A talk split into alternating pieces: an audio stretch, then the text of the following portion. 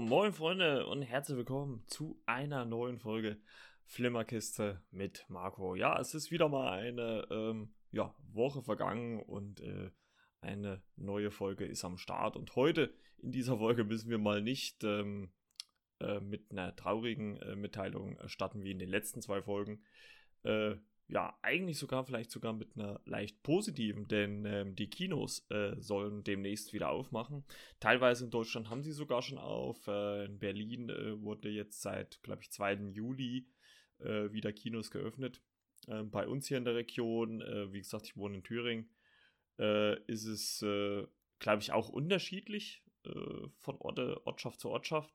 Aber in meinem Umfeld äh, soll das Kino am 30.07. wieder aufmachen, also in äh, vier Wochen quasi. Und äh, ja, ich bin mal gespannt. Äh, würde zeitlich zumindest ganz gut passen, weil ab August äh, kommen ja dann auch wieder diese verschobenen Filme, unter anderem, äh, ich glaube, Black Widow kommt ja sogar erst im Oktober. Aber Tenet zum Beispiel würde vielleicht passen und so weiter und so fort. Aber äh, ich hätte auch nichts dagegen, ganz persönlich, wenn halt noch mal ein paar alte äh, Filme ins Kino kommen. Unter anderem sollen ja noch mal Harry Potter, Der Herr der Ringe oder auch äh, Star Wars äh, noch mal im Kino laufen. Also wir sind da mal gespannt, was da alles so rauskommt. Ja, und ich muss dazu sagen, ähm, in die äh, in der momentanen äh, Situation bin ich auch noch nicht so viel dazu gekommen, wieder äh, was Neues ähm, zu äh, gucken. Ähm, ich tue mich mittlerweile ein bisschen äh, schwer, die Serien auszuwählen, gerade wenn dann auch die Folgen schon fast eine Stunde gehen, ähm, da was zu gucken. Ähm, aber es kommen halt auch jetzt wieder in den nächsten Wochen äh, einiges an neuem Material, was ich auf jeden Fall gucken will.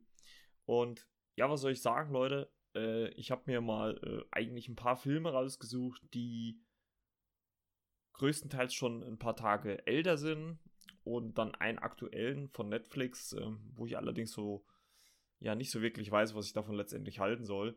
Deswegen wird es wahrscheinlich heute eine etwas äh, kürzere Folge. Und ja, wo wir jetzt schon ähm, gerade beim Thema äh, Star Wars waren, ähm, würde ich gerne zu äh, Solo, A Star Wars Story kommen. Ähm, den habe ich mir nämlich jetzt letztens angeschaut. Der ist ja äh, bei Disney Plus verfügbar. Und ähm, Regie hat ja äh, äh, Ron, Ron Howard äh, übernommen, der ja, den man ja unter anderem um äh, hier Sakrileg und äh, das Da Vinci Code und so weiter ähm, kennt, äh, wo er die Regie übernommen hat, ist, glaube ich, so, ist halt so ein Handwerker, ne? Also, wie man so schön sagt. Also, äh, er hat halt diesen Job übernommen äh, von äh, Phil Lord und Chris Miller, die ja hier durch das Lego-Movie äh, sehr bekannt wurden. Die waren ja da eigentlich am Zug, ähm, und weil sie angeblich das Ganze vielleicht zu komödiantisch aufziehen wollten, hat er dann übernommen und äh, man sieht ja in diesem Film Alden Ehrenreich als Han Solo, äh, Emilia Clarke äh, spielt mit Donald Glover, Woody Harrelson, äh, Phoebe Waller-Bridge äh, spielt äh, einen Druiden und Paul Bettany quasi den Bösewicht Dryden Voss. Und ähm, ja, also ich muss sagen, ich äh, fand das Ganze eigentlich äh, sehr unterhaltsam. Also ich muss sagen, ich, ich habe nicht wirklich verstanden, warum der Film ähm, damals so gescholten worden ist. Und weil da habe ich schon äh, mit Sicherheit äh, deutlich äh, schlechtere Filme gesehen. Äh, man lernt ja quasi den jungen Han Solo kennen, ähm, wie er dann auch durch die Umstände auf Chewbacca trifft und so weiter und so fort. Und ich fand das ein grundsolider Film. Also ich muss sagen, die Story war okay. Ich glaube, gegen Ende ein bisschen äh, vorhersehbar.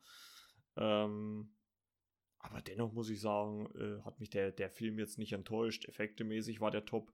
Hat äh, eine schöne Geschichte erzählt. Die, die Action-Szenen waren in Ordnung. Ich fand auch ähm, Alden Ehrenreich als, als Han Solo, äh, der ja in der Originaltrilogie von Harrison Ford äh, verkörpert wurde, äh, okay. Also ich, ich hätte ihm das abgenommen, sage ich jetzt mal.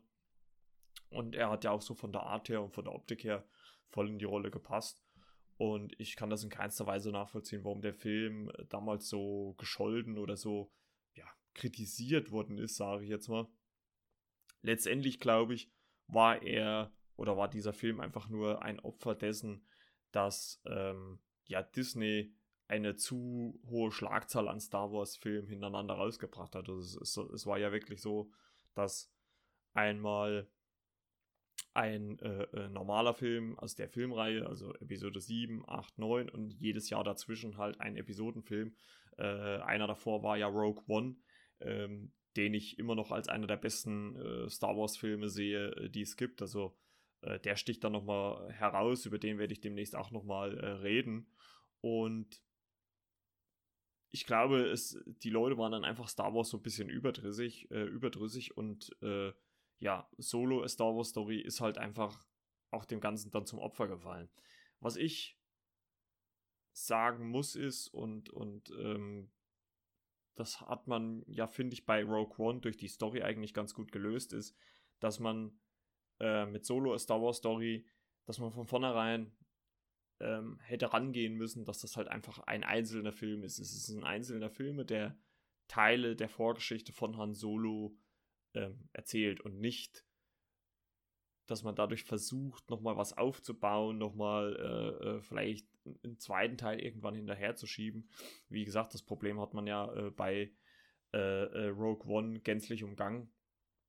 Und äh, ich glaube, das hat man hier so ein bisschen versucht und ich, wie gesagt, ich vermute mal, dass dem Ganzen halt der Film halt zum Opfer gefallen ist grundsätzlich muss ich sagen, hat, hat, hat mir der äh, gut gefallen, er hat mich gut unterhalten. Ähm, ich finde, er passt auch optisch und storytechnisch gut ins äh, Star Wars Franchise äh, rein. Und ähm, ja, ist eigentlich sehr äh, unterhaltsam gewesen. Und ähm, ich kann den nur empfehlen. Also ich finde ihn nicht schlecht. Äh, sicher ist es jetzt vielleicht dann nicht ein überragender Film, ähm, ich würde ihm im Star Wars Franchise äh, jetzt vielleicht auch nicht unbedingt ganz oben einordnen, aber ich sag mal definitiv, definitiv äh, auf jeden Fall vor der äh, Prequel-Trilogie. Ähm, also all, alles vor Episode 1, äh, 2 und 3, da würde ich ihn auf jeden Fall einordnen. Ähm, er kommt für mich hinter Rogue One. Es wäre halt einfach interessant gewesen, ähm, welche Figuren sich Disney ähm, oder Lucas, Lucasfilm noch rausgepickt hätte, äh, die dann Solofilme bekommen hätte, hätten. Also da waren ja etliche im Gespräch. Und ich finde es eigentlich schade, dass es dann letztendlich nicht äh, dazu gekommen ist. Und ähm, man ja die ganze Sache ja dann eingestellt hat, aber äh, ja, hoffentlich dann auch daraus gelernt hat. Und ähm, ja, Geld ist halt auch nicht alles, ne? Und wenn die Leute halt ähm, zu überdrüssig sind, dann ähm, ist das eigentlich gut. So, dann äh, kommen wir eigentlich, glaube ich, so zu dem frischesten Film von denen auf der Liste, die ich jetzt gesehen habe.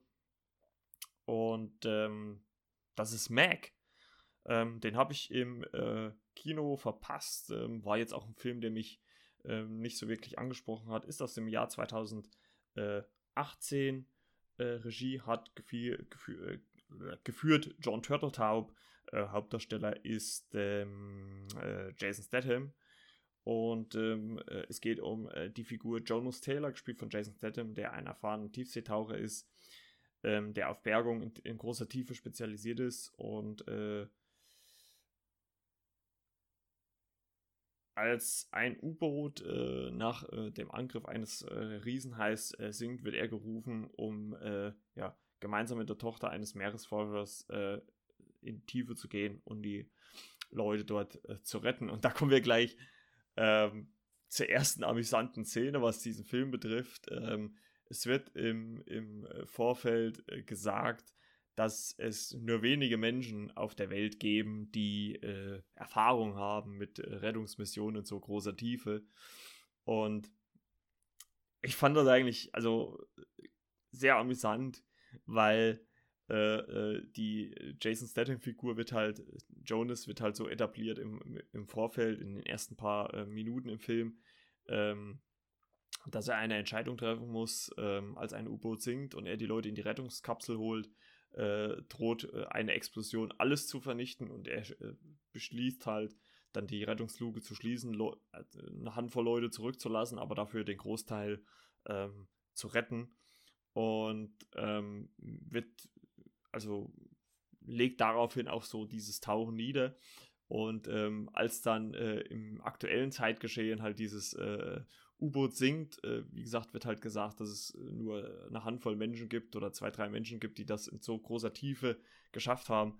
Das Lustige an der ganzen Geschichte ist, dass einmal die äh, Forschertochter selber mit einem Rettungsboot äh, in diese große Tiefe fährt, also einfach so. Und ähm, äh, Jonas dann einfach auch nur ins U-Boot steigt, äh, den Hebel nach unten legt und fährt nach unten und das war's. Also keinerlei. Also äh, es wirkt fast eigentlich so, als ob das jeder hätte in dem Film machen können, aber sich halt bloß keiner getraut hat.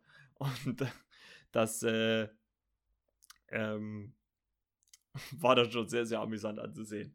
Ähm, sie schaffen es dann auch, äh, die Leute zu retten, ähm, bis auf einen äh, natürlich, was heißt natürlich, aber bis auf einen, der sich opfert, ähm, um den Hai abzulenken.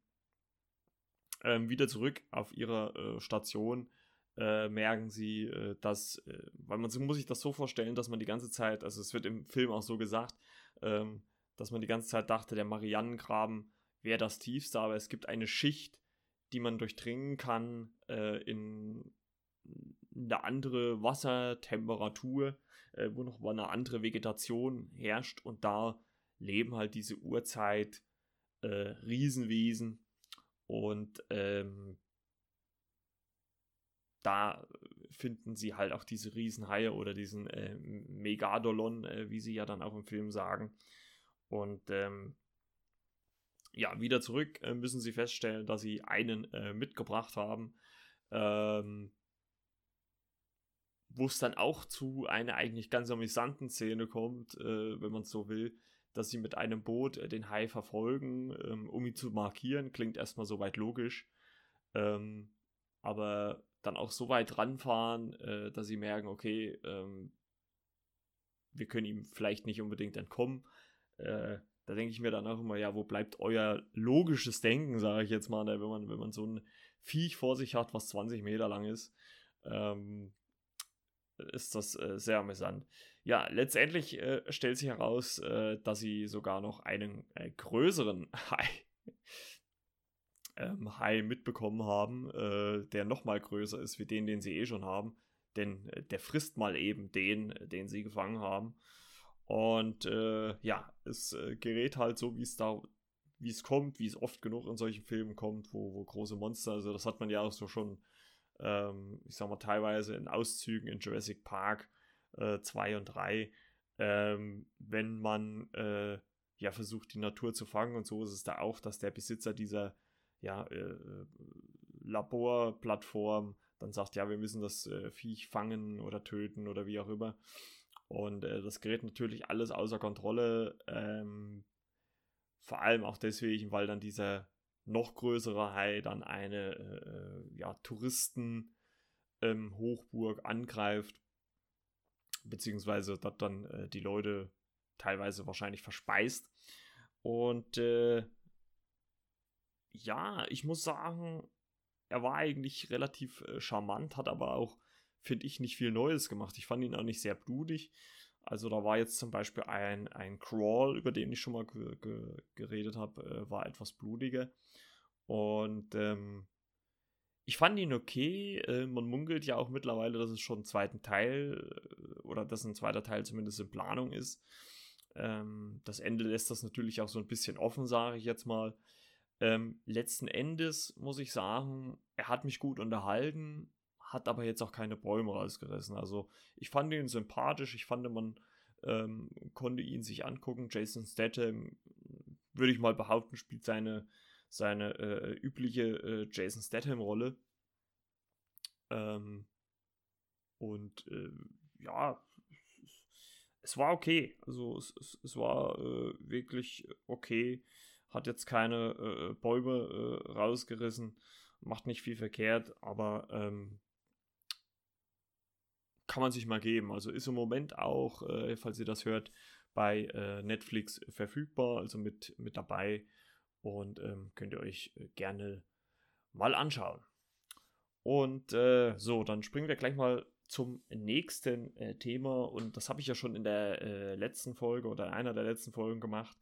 Ähm, da habe ich ja mal zwei Filme miteinander verglichen. Ähm, damals war es Zombieland 1 und Zombieland 2. Und ähm, heute möchte ich mal auch wieder so einen Vergleich aufstellen äh, zwischen zwei Teilen. Die waren nicht ganz so weit auseinander. Keine zehn Jahre wie Zombieland, äh, sondern äh, nur vier oder fünf, je nachdem. Äh, The Equalizer 1 und 2 äh, von Antoine Fuqua. Es war ja auch seine erste äh, Fortsetzung mit Denzel Washington in der Hauptrolle. Der erste Teil kam 2014, wo äh, Denzel Washington äh, Robert McCall spielt, einen äh, ja, Baumarktmitarbeiter, der sehr nett ist, für die Leute dort da ist, einer von den Pips ist, was ich auch eine sehr amüsante äh, Szene finde und ähm, dort sehr hilfsbereit ist und äh, allerdings ein Problem mit dem Schlafen hat und sich nachts immer in ein äh, Café setzt, wo er eine, ähm, ja, wie soll man da sagen, eine Prostituierte ähm, immer äh, findet äh, oder beziehungsweise sich kurz mit ihr unterhält. Ähm, äh, gespielt äh, von äh, Chloe Grace äh, Moretz, ähm, mit der er sich immer so ein bisschen über seine Bücher, die er liest, unterhält.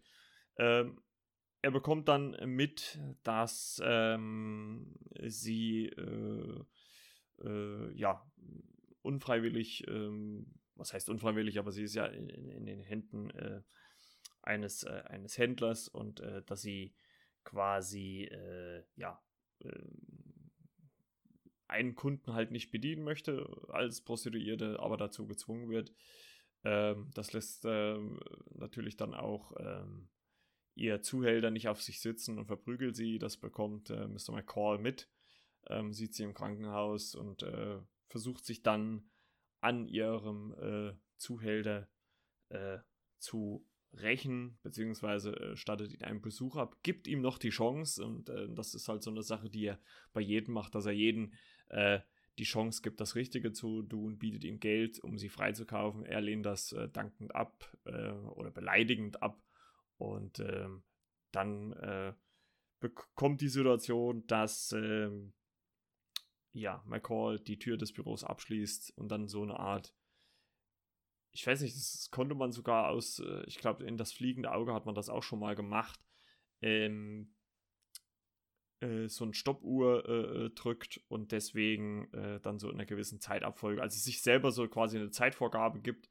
äh, wie er dann die Leute ausschaltet und er sieht das alles so in Zeitlupe und agiert dann, kann dann ganz genau auch sehen, wie die anderen reagieren und äh, schaltet die alle aus.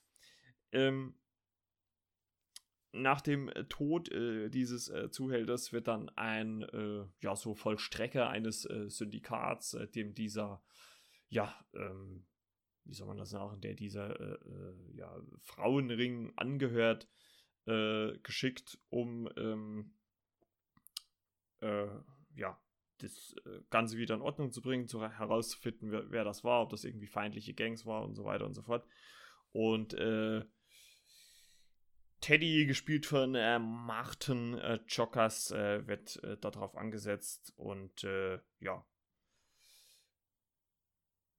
soll dafür sorgen, ähm, dass äh, das Ganze seine, ja, Rechtfertigung erteilt und er findet dann halt auch relativ schnell heraus, dass es äh, Robert McCall ist. Die beiden äh, liefern sich dann auch wie so ein kleines ähm, Katze-und-Maus-Spiel. Ähm, was ich ganz vergessen hatte, war, dass da David Harbour mitgespielt hat, also im ersten Equalizer. Also den kennt man ja als Hopper aus, aus uh, Stranger Things. Und das war mir gar nicht mehr klar, dass der da mitgespielt hat. Und ähm, aber es war schön zu sehen, äh, dort äh, mal, mal ohne Bahn. Er, er spielt halt äh, so einen äh, korrupten äh, Cop und äh, mit der Hilfe von seiner Freundin Susan Plummer schafft es dann Robert McCall auch diesen, diesen Ring immer weiter zu schwächen und auch Teddy so ein bisschen unter Druck zu bringen. Ähm, der allerdings äh, dann natürlich herausfindet, dass die Leute in dem Baumarkt, wo äh, Robert McCall arbeitet, so ein bisschen ihm ans Herz gewachsen sind ähm, und die dann als Geisel nimmt und äh, dann natürlich äh, es zum unweigerlichen Showdown in diesem Baumarkt kommt, den ich äh, sehr, sehr gut inszeniert finde. Ähm, ich fand die Rolle von äh, äh, Denzel Washington sehr, sehr geil, äh, dass er halt einfach so als ja ehemaliger Elitesoldat dann einfach dafür sorgt, dass auch solche Leute ja ihr ja ihren Denkzettel bekommen und ähm, ich fand das wirklich sehr unterhaltsam, war das toll inszeniert, äh, gute Action-Szenen, auch reduzierte Action, jetzt nicht zu übertrieben. Ich glaube, das Übertriebenste, was in dem Film ist, ist eine äh, Explosion eines Schiffs äh, mit Öl. Ähm, alles andere ist da richtig top und der Film hat mich gut, sehr, sehr gut unterhalten. Ja, und äh, vier Jahre später, im Jahre 2018, kam dann ähm, der zweite Teil, The Equalizer 2, raus, ähm, der damit beginnt, dass man ähm, Robert McCall auf äh, Missionen einen Zug sieht, wo äh, er dann auch Leute wieder in diesen, ja, quasi Zeitlupen-Modus so erkennbar ausschaltet und äh, ein Kind rettet, was da, was er dann an der Außenstelle von der ähm, USA abgibt und ähm, man erfährt dann im Laufe oder im Zuge des Films, dass es dann äh, die Tochter der Buchhändlerin ist, wo Robert McCall ähm, immer sein Buch kauft.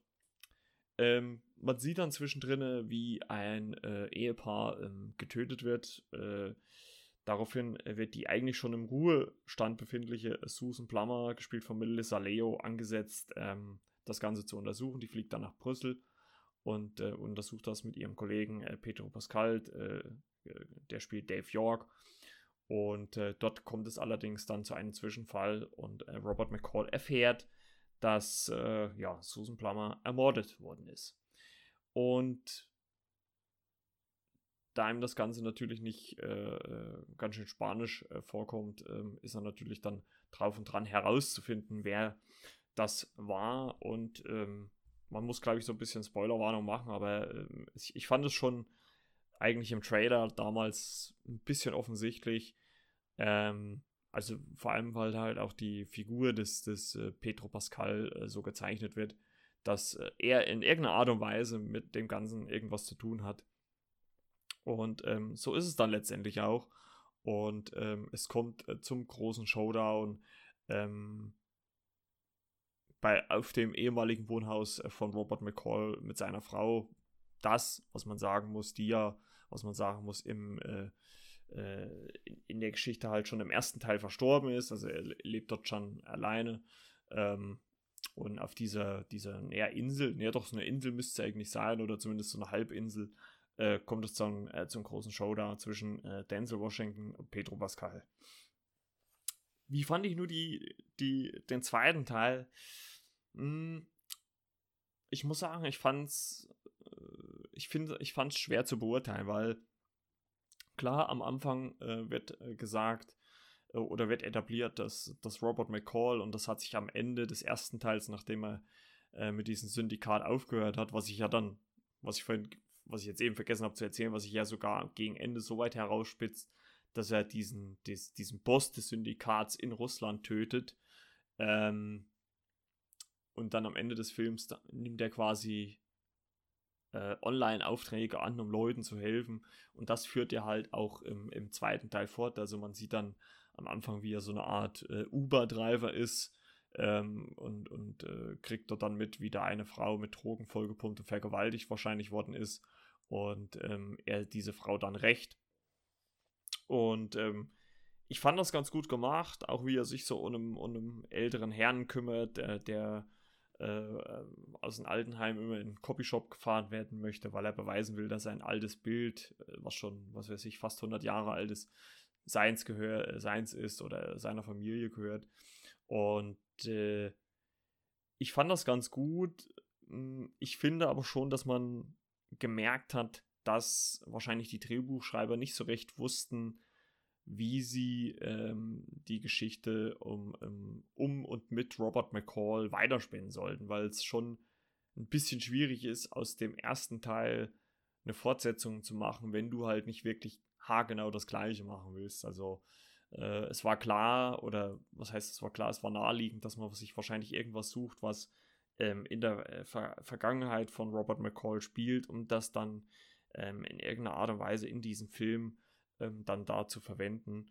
Und ähm, ich glaube, da wird es auch keinen dritten Teil geben. Also es würde mich wundern, erstens mal, wenn Antoine Fuqua da noch einen dritten Teil macht, ähm, beziehungsweise auch wenn sich Denzel Washington zu einem dritten Teil ähm, überreden lässt.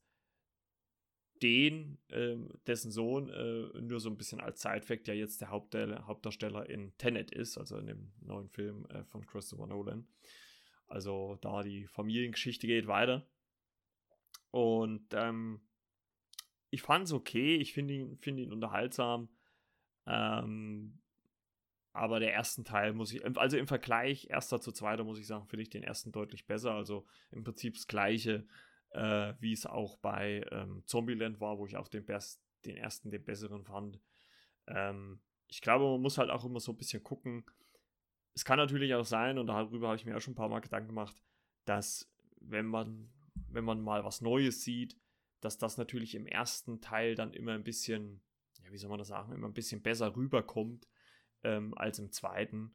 Und ähm, weil man da ja schon davon ausgeht, was man da gesehen hat. Und ähm, ich muss sagen, dennoch finde ich den ersten besser. Ich finde ihn etwas runder, ähm, die Story deutlich schlüssiger und auch stringenter. Also ich fand das dann halt alles äh, so ein bisschen zu lose zusammengewirbelt und äh, nee, also hätte auch ein bisschen besser noch sein können. So, dann äh, kommen wir auch schon äh, zum letzten Film ähm, äh, von Netflix, den ich gesehen habe. Äh, Verehrte Kugel ist aus dem Jahr 2020 oder in Englisch äh, Lost Bullet. Und ähm, das ist ein äh, Action-Thriller aus Frankreich.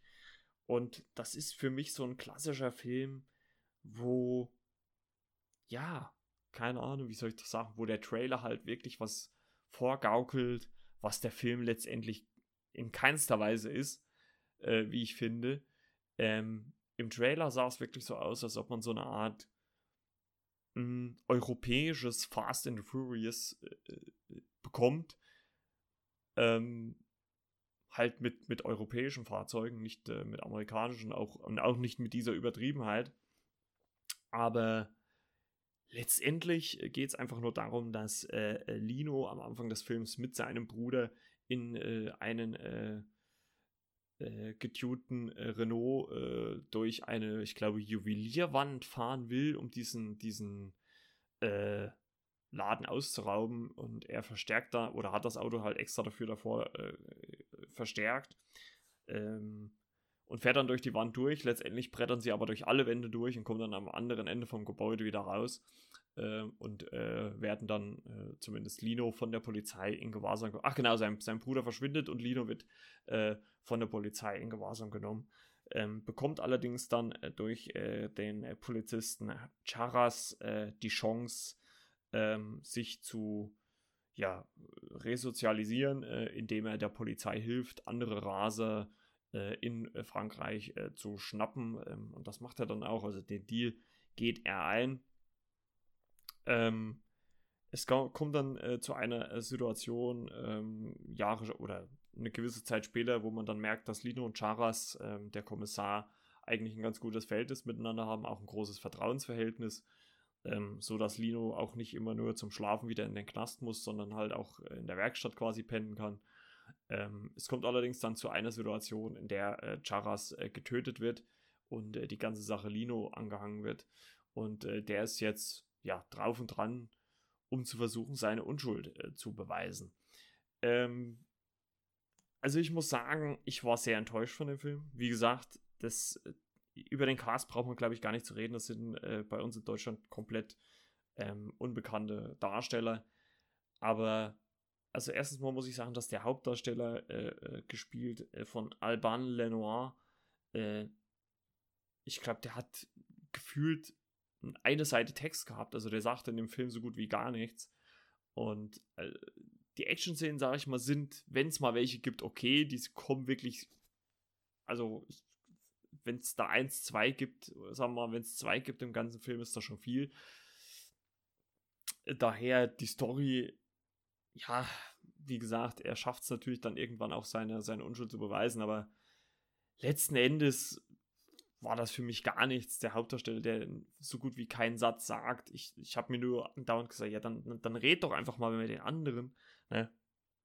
Ähm, und so weiter und so fort. Oder, oder äh, es reicht dann halt auch schon, wenn dann irgendjemand gesagt bekommt, ja, er hat ihn getötet und äh, jeder springt drauf an und hier und da und dort. Also ich muss ganz ehrlich sagen, ich hatte einfach nur so den Eindruck, als ob das ein Film war, wo der Regisseur äh, keine Darsteller hatte, sondern einfach nur Stuntleute und die denen einen Auftrag, Auftrag oder eine Aufgabe gegeben hat und gesagt hat, hier, mach das, setz das um und äh, wir bringen das irgendwann mal raus. Also totale Enttäuschung kann ich, ich, ich will nicht mal sagen, dass es, äh, äh, dass er, dass er schlecht gemacht ist, aber ich kann ihn definitiv nicht empfehlen. Ähm, hat mir absolut letztendlich nicht gefallen. Ähm, das ist einfach langweilig, es, es passiert so gut wie nichts. Auch wenn es natürlich angenehm ist, dass es eigentlich alles auf so einer reduzierten Art läuft.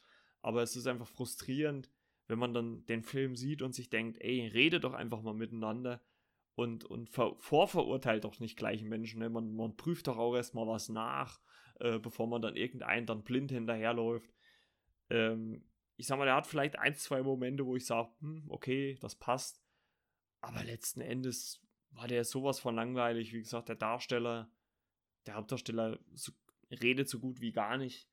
Ähm, das ist, äh, das war gar nichts. Also, äh, also den Film aus meiner Sicht könnt ihr euch wirklich sparen und ähm, den müsst ihr definitiv nicht gucken. Aber was ihr auf jeden Fall gucken solltet, äh, übrigens für die, die ihn vielleicht doch gucken wollen, er ist auf Netflix verfügbar. Ähm, was ihr aber auch vielleicht gucken solltet, denn der Film macht einen sehr guten Eindruck, wie ich finde, und darüber können, spreche ich dann nächste Woche. Äh, The Old Guard äh, kommt am 10. Juli jetzt bei Netflix raus. Ähm, guckt ihn euch an und äh, ja. Ich denke mal, das war's schon wieder für diese Folge. Wie gesagt, es war diesmal nichts allzu viel Neues dabei. Ähm, aber was ich sagen kann, ist, dass ich mir etliche neue äh, schon Folgen überlegt habe. Also der Stoff wird uns dieses Jahr definitiv nicht ausgehen. Und äh, ja, ich würde sagen, wir hören uns dann ja in der nächsten Folge wieder, wenn es wieder heißt Flimmerkiste mit Marco. Ah, nochmal kurz ein bisschen Werbung in eigener Sache. Folgt mir bei Instagram, wenn ihr mögt. Ähm, abonniert den Podcast, ladet ihn euch runter. Damit helft ihr mir natürlich sehr und gebt natürlich immer mehr Motivation, hier weiterzumachen, den Podcast weiter voranzutreiben. Ähm, ich bedanke mich fürs Zuhören. Ich wünsche euch viel Spaß ähm, diese Woche. Hört, wie gesagt, diesen Podcast und auch vielleicht andere schöne Podcasts. Guckt Filme, guckt Serien, wie auch immer. Und äh, bis denn dann. Ciao, ciao. Euer Margot.